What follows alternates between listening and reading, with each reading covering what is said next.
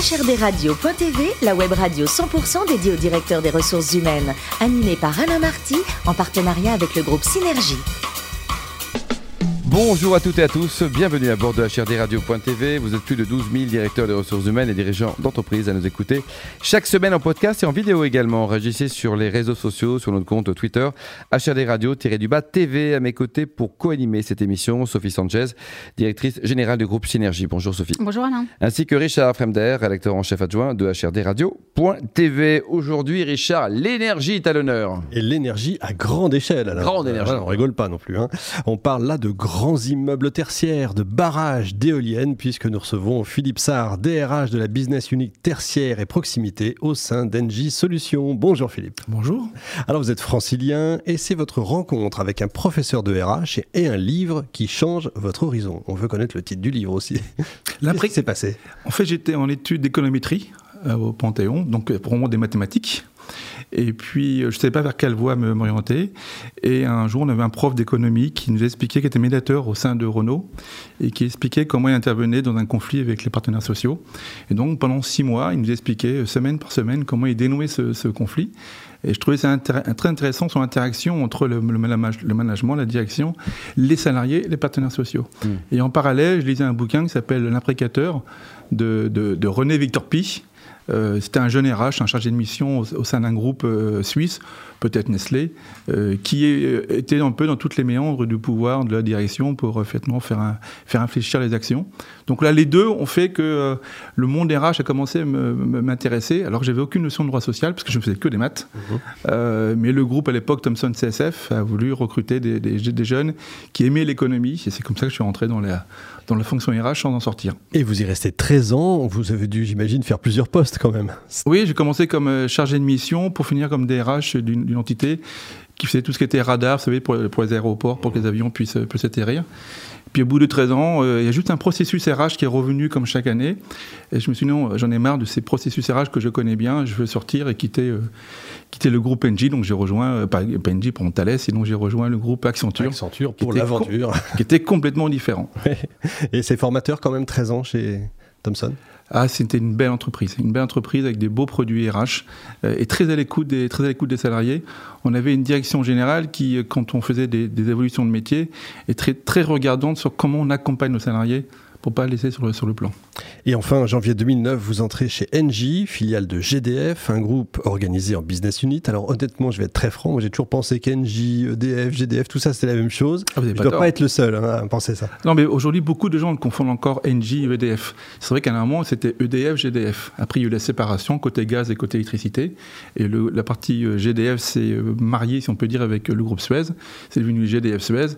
Et entre-temps, donc, c'est devenu Engie. Au total, combien de collaborateurs dans le groupe NG et sur votre périmètre également ben, Dans le monde, 170 000 et pour moi, 20 000 en France. 20 000 en France. Sophie Alors, afin de mieux connaître l'activité de la BU euh, tertiaire et proximité, donc vous êtes DRH, quels sont vos métiers? Ce sont des techniciens qui s'occupent de tout ce qui est climatisation, tout ce qui est génie électrique, génie climatique, tout ce qui est euh, maintien de l'efficacité énergétique. C'est-à-dire qu'on rentre dans les bâtiments et on fait en sorte que les bâtiments consomment de moins en moins d'énergie. Mmh. Puis en plus, après, on a un métier, c'est tout ce qui est euh, production d'énergie. Alors vous avez parlé, c'est tout ce qui est éolien, tout ce qui est euh, énergie renouvelable. on fait aussi sur le gaz et donc on produit notre propre électricité, aussi avec tout ce qui est barrage électrique, notamment avec la CNR sur le bassin du Rhône. Alors par rapport à la crise sanitaire que nous avons euh, traversée, quel était le, défi majeur que vous avez dû relever en qualité de DRH ben, le lundi, on travaillait. Le lundi soir, on a un mail du groupe qui nous dit que euh, toutes les personnes doivent rentrer chez elles. Et tous les techniciens, en gros, près 15 000, qui travaillent chez les clients, ben, messieurs, vous ne pouvez plus rentrer. Donc c'était euh, traiter 15 000 salariés qui, du jour au lendemain, le client me demande de rentrer chez moi, qu'est-ce que je fais? Mmh avec donc tous les managers, mais qu'est-ce que j'en fais? Je ne sais pas quoi leur dire. Euh, une partie d'entre eux ont des tablettes, donc on peut les joindre par, euh, Internet, mais une grande partie d'entre eux n'a pas de, de, de tablette, donc c'est du téléphone. Donc il y avait euh, contacté tous nos salariés pour dire vous restez pour l'instant chez vous et on vous dira ultérieurement ce que vous faites. Donc c'était une, une, grande inconnue de comment on les traite, parce que effectivement on parlait de l'activité partielle, euh, on appartient à un grand groupe NG qui a dit nous aussi on va mettre en place une politique RH par rapport au chômage partiel, donc comment on s'occupe de ces personnes? Donc ça a été les, les 15 premiers jours très complexes parce qu'on a eu beaucoup d'inconnus auxquels on ne savait pas répondre. En, attendant aussi la réglementation, enfin, c'était effectivement. Qui d'ailleurs changeait très souvent en plus. Hmm. On pouvait passer une consigne le mardi. D'ailleurs, souvent le mercredi soir, la loi changeait. Et donc souvent, on devait communiquer, attention, ce qu'on a dit hier n'est plus tout à fait exact. Voici les évolutions. Et vous avez combien de personnes au sein de la DRH pour euh, vous accompagner justement? 210. 210. Euh, alors, comment vous avez organisé le travail de, vos équipes? Donc, c'était du chômage partiel à 100%. S'ils ne pouvaient plus aller chez vos bah, clients, comment ça s'est passé? Alors, au début, oui, on avait près 60% de gens qui étaient en chômage partiel. Mais une fois que les, salariés des clients sont partis, nos clients nous ont dit, mais finalement, puisque nos salariés ne sont plus là, vous pouvez commencer à revenir. D'accord. Donc on a tout ce qui était la maintenance, je dirais, des, bâtiments tertiaires, on a pu revenir. Par contre, tous les gens qui bossaient sur les chantiers, ils ne pouvaient pas rentrer. Parce qu'en plus, on avait une problématique, mais comme en France, c'était les masques. Hmm. Et donc quand on travaillait, quand vous êtes 100 sur un, sur un chantier, euh, on ne peut pas y aller sans masque. Euh, donc ben, on disait non, vous restez chez vous, vous ne travaillez pas. Par contre, tous ceux sur lesquels vous pouvez aller dans les sites, euh, en ayant les, masques, donc tous les masques étaient en priorité pour les, pour les, pour les techniciens, pour qu'ils puissent effectivement travailler avec d'autres personnes sur les sites. Hmm.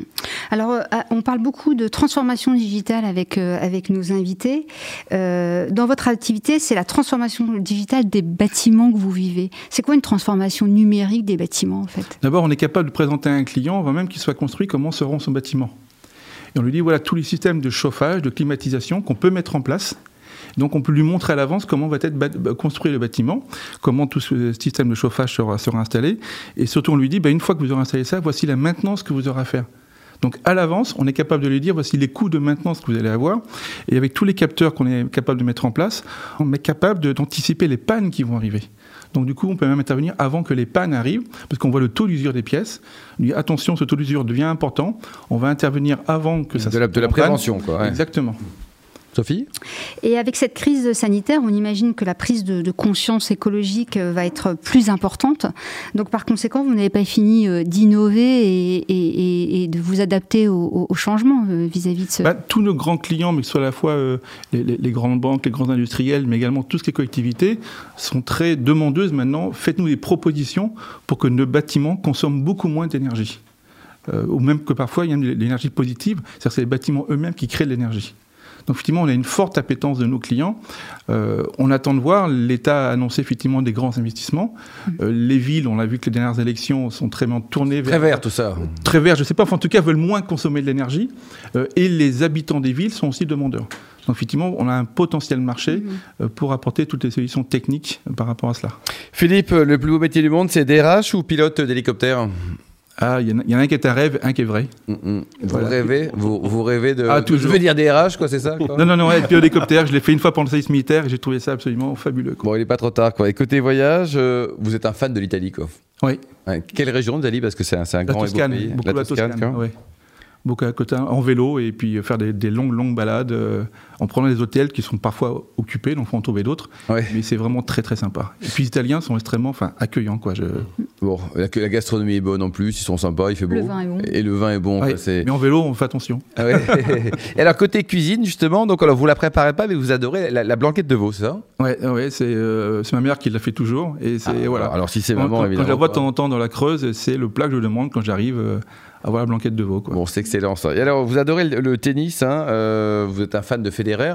À votre avis, là, est-ce que le, futur Français qui va gagner Roland Garros depuis euh, Yannick Noah, est-ce qu'il est déjà né ou pas?